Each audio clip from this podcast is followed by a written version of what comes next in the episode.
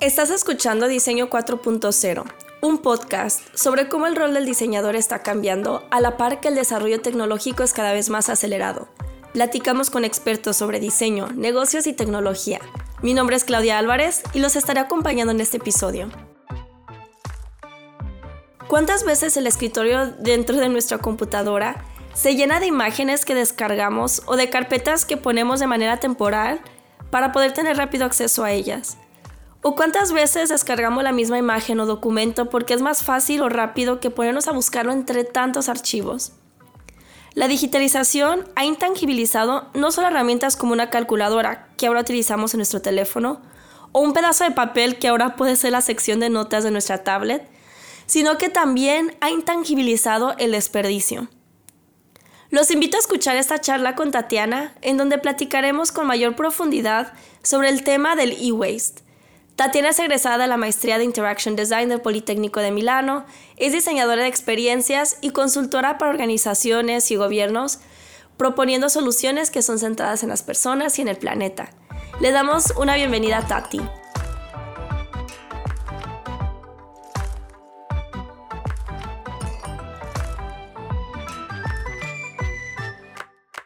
Hola, ¿qué tal Tatiana? Bienvenida, ¿cómo estás? Bien, gracias por la invitación.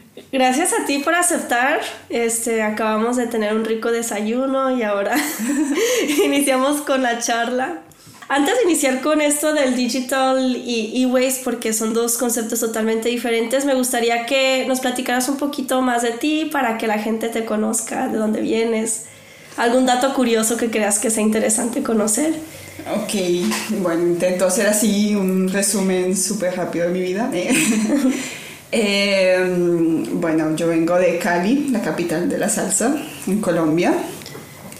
Allí estudié diseño gráfico, diseño de comunicación visual se llama en realidad, en la Universidad Javeriana y mm, lo que me gustó del programa es que tenía como un enfoque muy social entonces siempre como trabajar con las personas, enfocar los proyectos a como todas esas partes social, la parte social. Eh, y cuando estaba terminando mi carrera, eh, bueno, también hice otra carrera en comunicación porque se podía hacer dos al mismo tiempo. Ok, invertías bien tu tiempo. Invertía bien mi tiempo, sí, eh, me gustaba bastante estudiar. El caso es que, bueno, cuando estaba terminando hice un programa de innovación que se llama el M310, que lo creó la Universidad de Stanford y un poquito lo difundió por todo el mundo. Yo lo hice en París. Y eh, durante este programa conocí más sobre lo que era el design thinking eh, o diseño centrado en las personas. Y eh, ahí me di cuenta cómo digamos, el diseño de comunicación estaba muy centrado en los mensajes, como en toda esta parte de, decir las cosas, comunicar las cosas de una manera asertiva, pero el diseño se podía aplicar un poco a retos de todo, de todo tipo. Entonces eso me abrió pues así la mente y, y me dijo como, ah, podemos explorar mejor eh, como toda esta parte de diseño en, en otras cosas. Eh, y bueno, digamos que en ese momento, que ya fue hace como seis años, siento que el diseño centrado en las personas todavía estaba muy en los inicios y ahora siento que se ve mucho en las empresas y siento que ahora estamos entrando como a una nueva era, era que ya sí es diseño centrado en las personas, pero ya mm, es algo así como que tenemos que dejarlo por hecho, como siempre que hablemos de diseño es centrado en las personas, porque es diseño. exacto, tiene que ser obvio y algo que también debería ser obvio, pero que eh, siento que nosotros mm, no nos damos cuenta como de, de, las cosas hasta que se empiezan a ver las crisis, es que el diseño también tiene que estar centrado en el planeta, o sea, en, en mantener nuestro ecosistema, en cuidar la naturaleza, en en hacer atención a todo lo que hemos estado creando y que ha estado afectando la Tierra y que ahora estamos viendo como todas las cosas que están pasando con el cambio climático.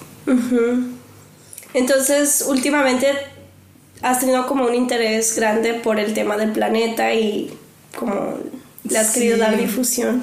Sí, digamos, no es tan últimamente porque de hecho, digamos, desde que estaba chiquita con mi familia, eh, estábamos muy cercanos al, al, planeta, o sea, al cuidado de la naturaleza,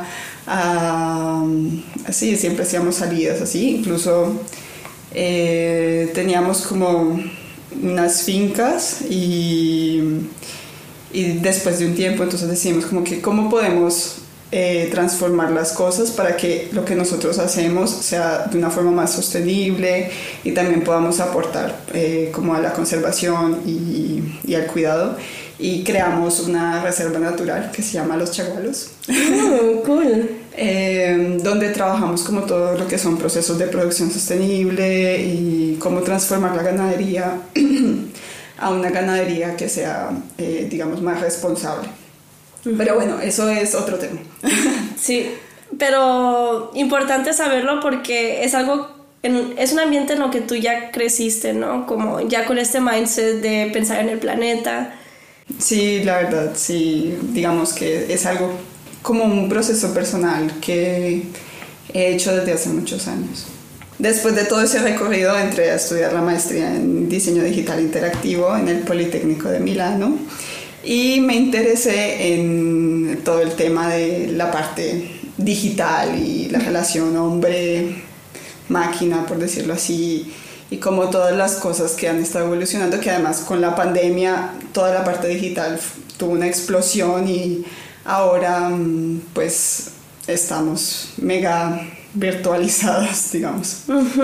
Mientras estaba como en los cursos y eh, también viendo diferentes referentes, eh, pues veía mucho que se hablaba del e-waste, que viene como de electronic waste, que son todos los aparatos que efectivamente, bueno, cuando se empezaron a crear los computadores no sabíamos cuándo íbamos a cambiarlos, pero ahora eh, cada año sale un nuevo teléfono, entonces ya no es una cuestión solamente de mi teléfono no sirve, lo cambio, sino mi teléfono mmm, está bien, pero quiero un teléfono nuevo, entonces lo cambio y empiezo a acumular miles de teléfonos. Yo en mi cajón tengo como tres teléfonos y me considero una persona que no cambia mucho de teléfono, o sea, de verdad que espero muchísimo para cambiarlo. Entonces, bueno, este tipo de, y digamos, estas cosas se tienen que desechar de una forma adecuada porque Igual algunos componentes se rescatan, eh, no sé, hay otros que, son, se, que contaminan muchísimo, entonces se tienen que desechar de una forma específica.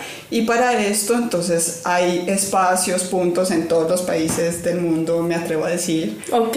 Eh, donde se hacen, pero mm, no somos lo suficientemente responsables a veces para hacerlo, sino que lo echamos en, el, en, la basura común y corriente. O también sucede muchísimo en mi casa que nosotros no sabemos, no, no, no, nos atrevemos a desecharlo porque se ve como que está en buen estado o como no parece basura. Entonces lo que hacemos es, tenemos cajas, cajones, bolsas llenas de este tipo de productos. Ahí puedes hacerte como un viaje en el tiempo donde todavía encuentras los CD players, un, un montón de carteras llenas de discos y... Sí, sí, sí, sí, no, a, a, mí me pasa igual, la verdad. O sea, lo que te digo que los teléfonos todavía los tengo, mmm, creo que solamente una vez que hubo como una campaña en la universidad, llevé algunos, me acuerdo, una impresora que teníamos súper vieja que no funcionaba. Eh, pero sí, digamos, no hemos hecho este proceso. Pero bueno, digamos que esto es algo que siento que se le está haciendo bulla, que cada vez tenemos como más conciencia, que igual lo vemos Entonces, después de que tú tienes esta caja llena de objetos y bolsas llenas de objetos, en algún momento de la vida dices como, ya tengo que deshacerme de esto porque me está quitando espacio en mi casa, no sé qué más hacer con ello, bueno, en fin. Eh, pero hay, digamos, en, en, esta, como en estas reflexiones también eh, empecé a escuchar sobre otro tema que en realidad siento que no, no, se ve tanto, que no se, digamos, no se ha trabajado tanto y es el tema del digital waste. Ok. Entonces, em, digamos que un poquito la curiosidad inicia de una conversa, bueno, de dos conversaciones. Una eh, con varias amigas que en este momento todas estamos llegando al límite de nuestra bandeja de Google. Entonces era un poco la queja de eh, no le voy a pagar a Google más, más, espacio en el cloud, pero no me van a llegar más mis correos, tengo que sentarme a limpiar todo, todo el cuento, entonces es como, uff. Eh, que luego te quita tiempo. sí, además hacer como todo, esta, todo este proceso de limpieza quita muchísimo tiempo. Eh, también es como una ansiedad, siento yo, de pensar, voy a eliminar este correo, pero tal vez lo necesitaré oh, en sí. el futuro. No te atreves como a borrar todo directamente así. Exacto. Tienes que seleccionar. Exacto, entonces allí empieza como, como esa idea de, de tenemos un montón de cosas en el mundo digital, porque bueno, ahora estoy dando el ejemplo del correo, pero también tenemos las fotos del teléfono, eh, no sé, todos los accounts que hemos creado en nuestra vida, que para las life miles de, del avión, bueno, todo este tipo de cosas, miles y miles de accounts, eh, que además yo ya perdí el rastro, o sea, yo ya no sé cuántos eh, profiles tengo de, de, cosas, porque no sé, tal vez lo usé una sola vez y ya me olvidé. Em, entonces es un poquito como, bueno, todas estas cosas que creamos, que van haciendo espacio, digamos, que van consumiendo espacio, eh, ¿qué pasa con eso? Entonces ahí también eh, veía como una, mm, una, obra de arte de un artista que me gustó mucho que se llama Evan Roth. Y él lo que hace es que, bueno, tiene como varias propuestas. Una, eh, muestra cómo, cuáles son todas esas, digamos, el Internet en el mundo. Pasa a través de cables gigantes subterráneos, entonces él muestra todos estos cables eh, que están por todo el mundo regados, entonces es un poco como visibilizar lo invisible del Internet. Eh, y también entonces él muestra, digamos, él, él hace una, una, cosa que se llama mm, hacking, como cyber hacking, pero lo que hace es que recoge eh, pequeños documentos, imágenes, como este tipo de cosas, cuando hacemos búsquedas, entonces las recoge, las acumula, las acumula, las acumula y luego llena eh, habitaciones completas con estas mini imágenes que nosotros descargamos cuando estamos buscando en internet. Entonces no nos damos cuenta, pero por ejemplo, cuando abres Google y buscas casa. Ok.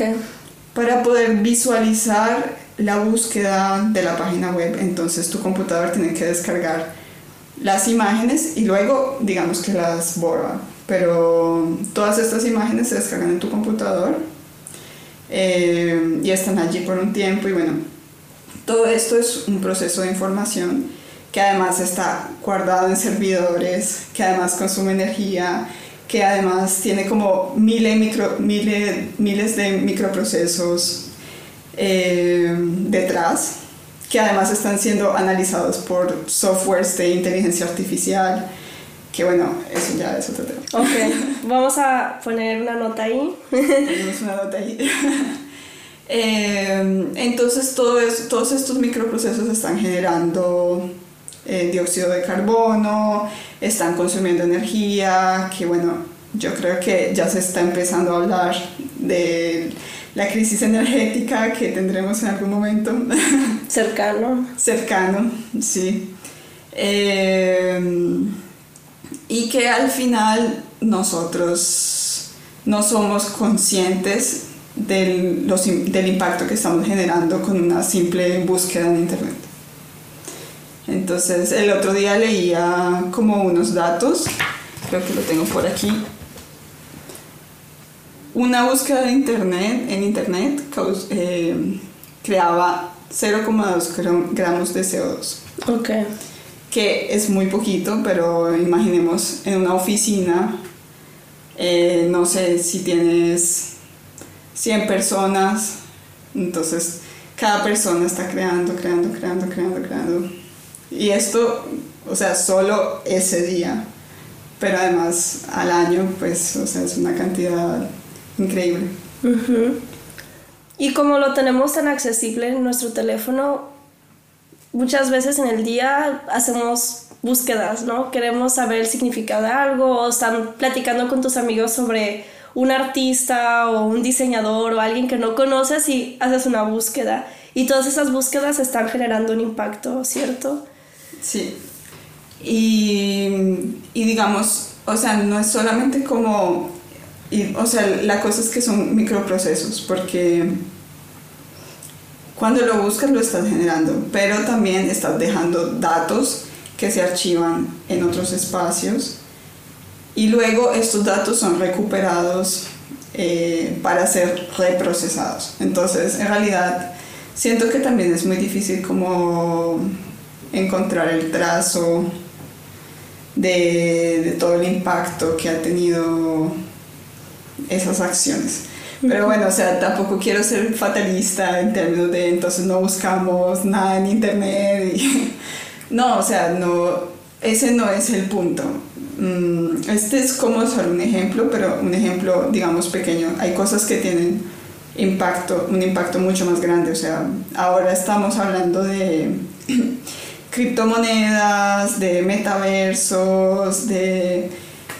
Y este tipo de acciones tienen un consumo energético gigante, o sea, vemos que hay países que están creando como, mm, no sé cómo llamarlo, como fábricas de mining, o sea, miles de servidores en un espacio para minar todas estas criptomonedas. Eh, que igual es muy interesante, pero también es necesario como pensar eh, en ese impacto que tienen y también pensar como qué acciones se pueden tomar. Entonces, o sea, hay, algunos tipos de monedas que consumen más energía que otros. Eh, entonces es pensar cómo, cómo se pueden optimizar, por decirlo así, o está bien apostarle a esto a nivel climático. Entonces todo esto último que estás hablando que es más como hacia el lado digital, ya viene siendo el digital waste, ¿verdad? Sí. Entonces, como digamos, todos estos desarrollos tecnológicos nos han traído dos tipos de waste, desperdicios, podríamos decirles. Uno que es un desperdicio más palpable y físico que lo producen los aparatos electrodomésticos como una computadora, un celular, las televisiones, y el otro es algo menos palpable, que es el digital waste, y que probablemente estamos generando más porque no nos damos cuenta. No hay una caja que lo contiene que podemos ver que está estorbando, que está ocupando un espacio físico, porque todo es virtual, ¿cierto? Exacto.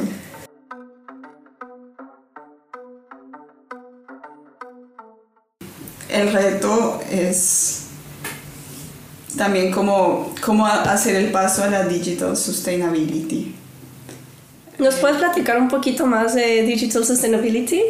Sí, bueno, si vamos como al concepto base de sostenibilidad, eh, lo definen así como, bueno, no, tengo como las palabras exactas, pero como eh, satisfacer las necesidades del presente sin afectar el futuro.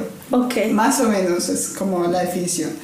Que no me parece algo real, por decirlo así, porque igual todo lo que hacemos tiene un impacto.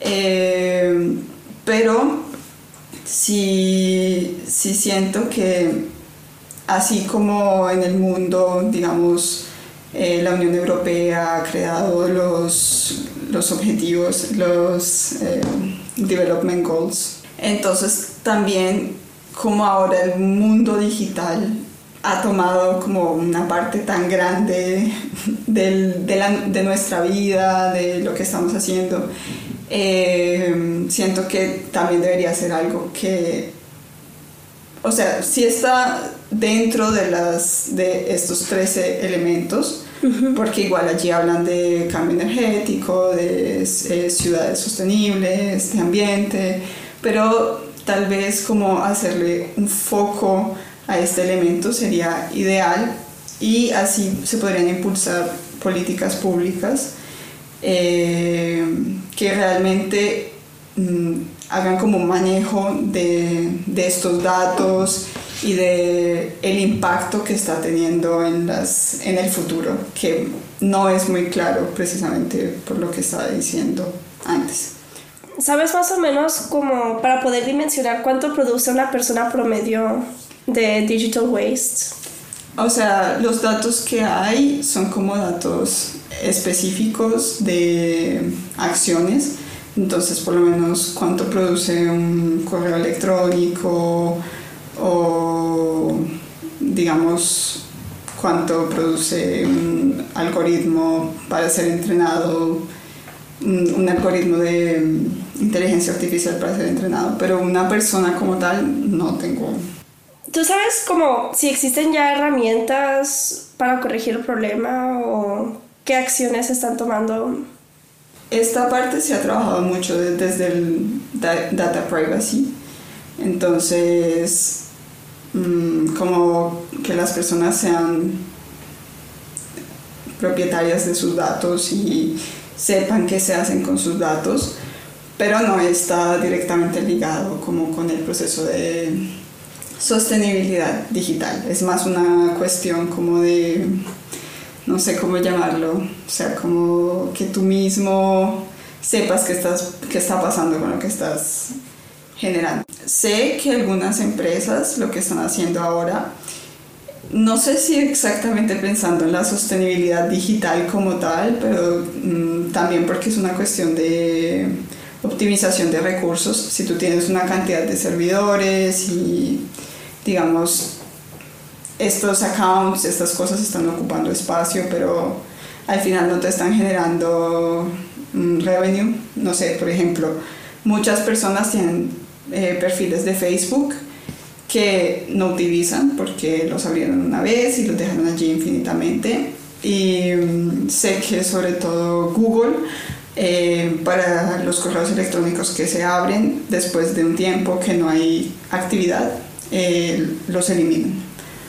Entonces, digamos, mm, siento que no está pensado desde la perspectiva de sostenibilidad digital como ligada al ambiente, sino más como una cuestión de mm, como optimización económica, no sé. Eh, pero que de todas maneras funciona en esa perspectiva. Hay un proyecto muy interesante en el que estuviste trabajando hace poco ¿Nos podrías platicar un poquito más eh, sobre el de Mirages of the Internet? Sí, eh, este proyecto lo comencé con una amiga, colega que se llama Claudia Martinazzo y lo que hacemos es cuestionarnos un poco sobre todo esto que ha creado el Internet.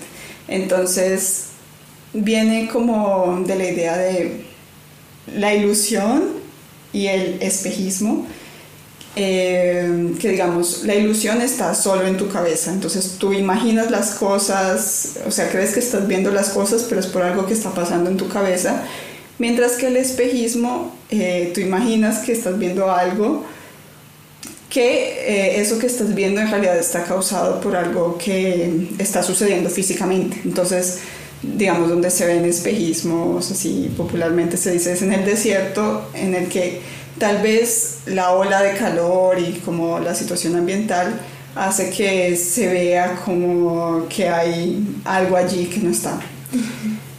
Eh, entonces, nosotros queríamos un poquito como cuestionar a las personas. Es como, este proyecto, mm, digamos, inicia como una instalación interactiva eh, en la que buscamos cuestionar a las personas sobre todo eso que está pasando en el Internet, que estamos creando, todos esos espejismos de cosas lindas, de, digamos, mundos mágicos que, que, se están creando, pero que detrás en la realidad están creando como un gran impacto a nivel ambiental.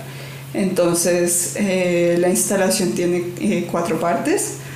Una en la que eh, las personas pueden estar inmersas como en todo lo que son las noise boats, noise no, voice notes. entonces las personas están allí, bueno, caminando y luego pueden entrar a este cono en el que escuchan las notas de voz a una manera súper, súper veloz. Eh, luego está como otro espacio en el que mm, pueden como ver a través de realidad aumentada algunas infografías que hablan sobre el tema del consumo y de mm, los datos que generamos con los correos electrónicos y con las búsquedas de internet. Eh, y luego entonces pueden entrar a un espacio que nosotros llamamos la Data Cascade, la cascada de datos, en el que, digamos, presionan un botón y un poco están inmersos en todos esos datos que, que han generado y que se generan, eh, digamos, en todo el proceso del, de la instalación. Eh, entonces sí, un poco es como cuestionar a las personas sobre este tema de, de precisamente los datos que hacemos, nuestros, nuestro impacto eh, para que a partir de estas reflexiones mm, un poco podamos pensar en diversas soluciones, porque yo no tengo una respuesta, la verdad. Eh, pero bueno, sí creo como en el pensamiento colectivo y que entre varios podemos llegar a una respuesta. El primer paso es como tener como la conciencia de que existe una problemática, como visualizar lo que no es palpable para poder colectivamente, como dices, generar soluciones, acciones, quizá a veces podría ser alguna política pública o algo así para poder contrarrestar los efectos negativos que están haciendo en el planeta. Sí, exacto, exacto. Precisamente, no sé, porque igual es, digamos, este proyecto también parte de otro tema. Eh, una charla que vi en una conferencia que hablaba del tema de la muerte digital. Entonces, precisamente estos datos, cosas suceden cuando las personas mueren. Eh, y, y, esta persona decía como ah, sería bueno que existiera algún mecanismo en el que las personas pudieran decidir mm, cosa puede suceder y pues así mismo no sé, si las personas quieren que, que, se borren todas sus cuentas de internet, pues primero tener una trazabilidad de cuáles son todas esas cosas que se han creado eh, y después entonces hacer la voluntad de la persona. Entonces me eh, recuerdo que esta persona decía como que había hecho un proceso para, para pedirle a los gobiernos que lo hiciera, pero que al final había sido un poquito difícil. Pero creo que igual los gobiernos ya lo piensan más o menos. Por lo menos en Italia hay algo que se llama l'ESPIT, que es la identidad digital al final. Entonces, para acceder a todas las cosas del gobierno se usa el SPIT. Eh, entonces, no sé. Que el SPIT viene siendo como un usuario y una contraseña, ¿verdad? Sí. Para acceder a cosas del gobierno. Exacto. Exacto. Pero con eso se puede acceder a todo, absolutamente todo. Ya no toca crear. Porque igual yo estuve como en el proceso de cambio, entonces cuando recién llegué me tocó crear mil usuarios para entrar a todas las cosas, no sé, sistema de salud, la universidad, eh, no sé, la página de la alcaldía, este tipo de cosas. Y luego se me bloquearon todos esos accounts y me dijeron de ahora en adelante usas solo los PIT.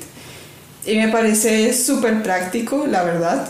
Mm, bueno, necesita algunas mejoras en la interacción porque toca utilizar el teléfono, andar de aquí a allá, pero al final siento, siento que es un poquito a lo que le apunta el futuro.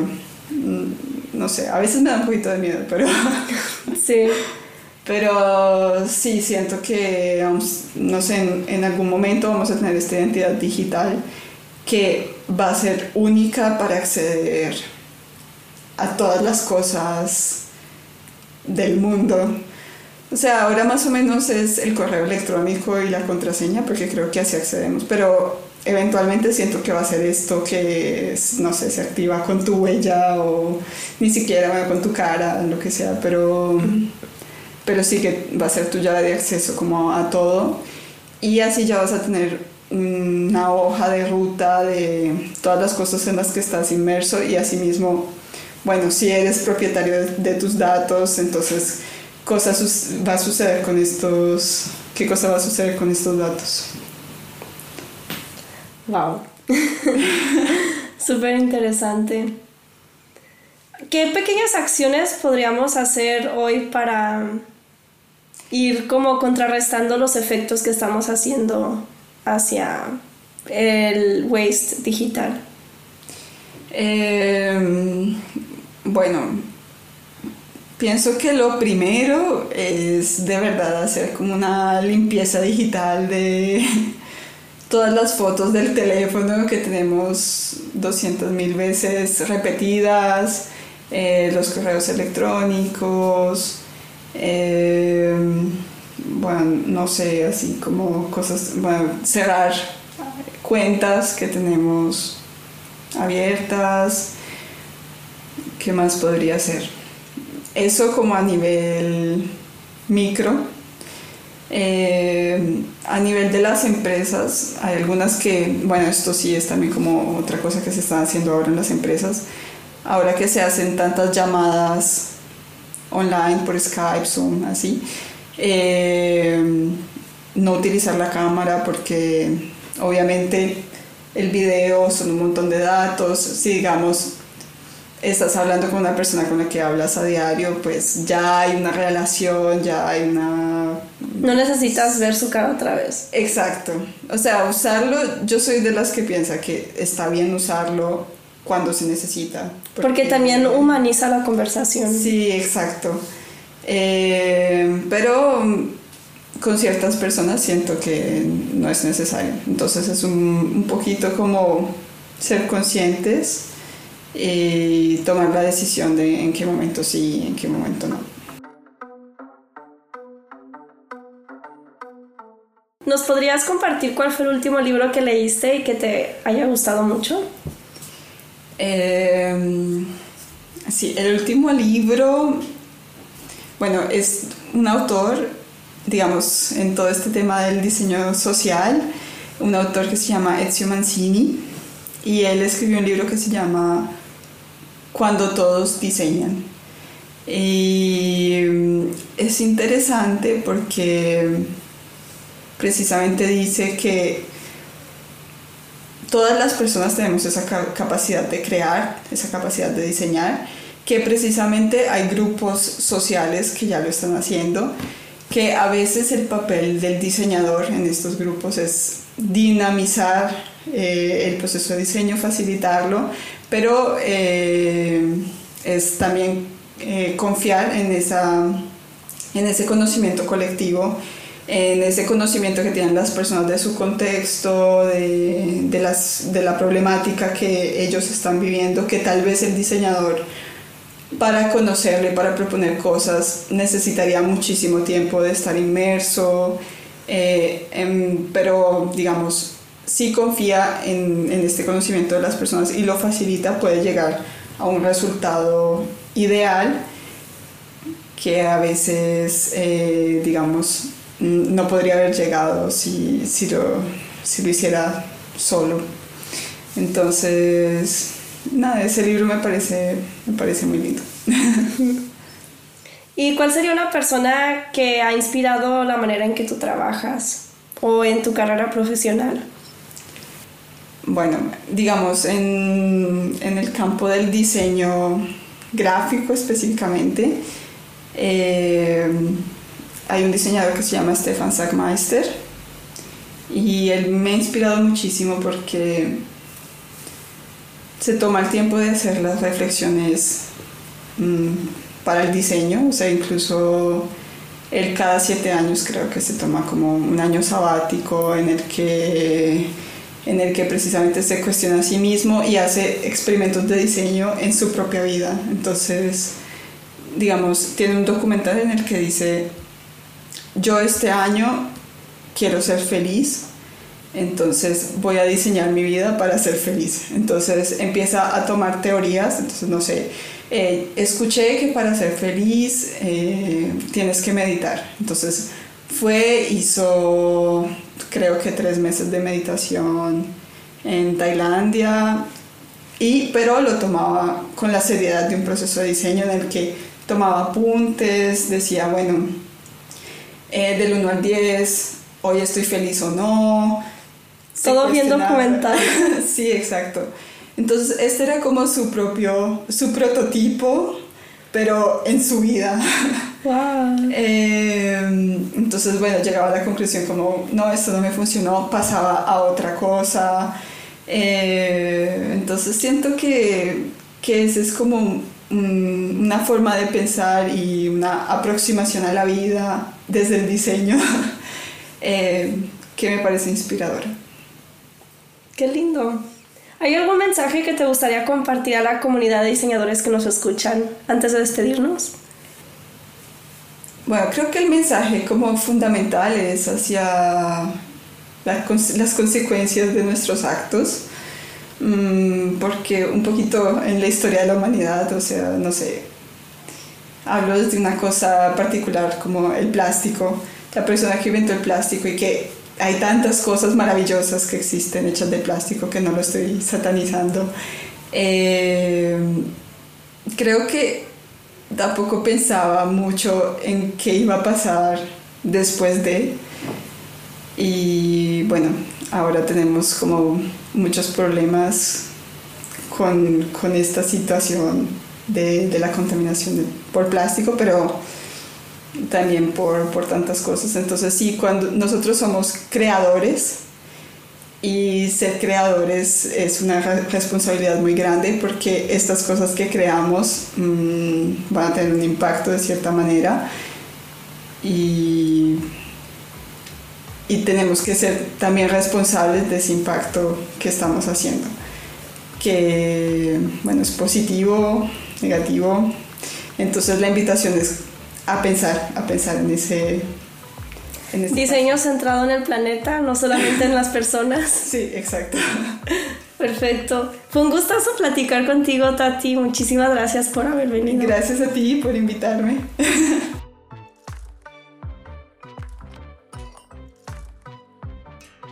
En este episodio vuelvo a escuchar sobre la importancia de que los diseñadores diseñemos pensando en un contexto más amplio, abordando problemas también pensando en que se han centrado en el planeta.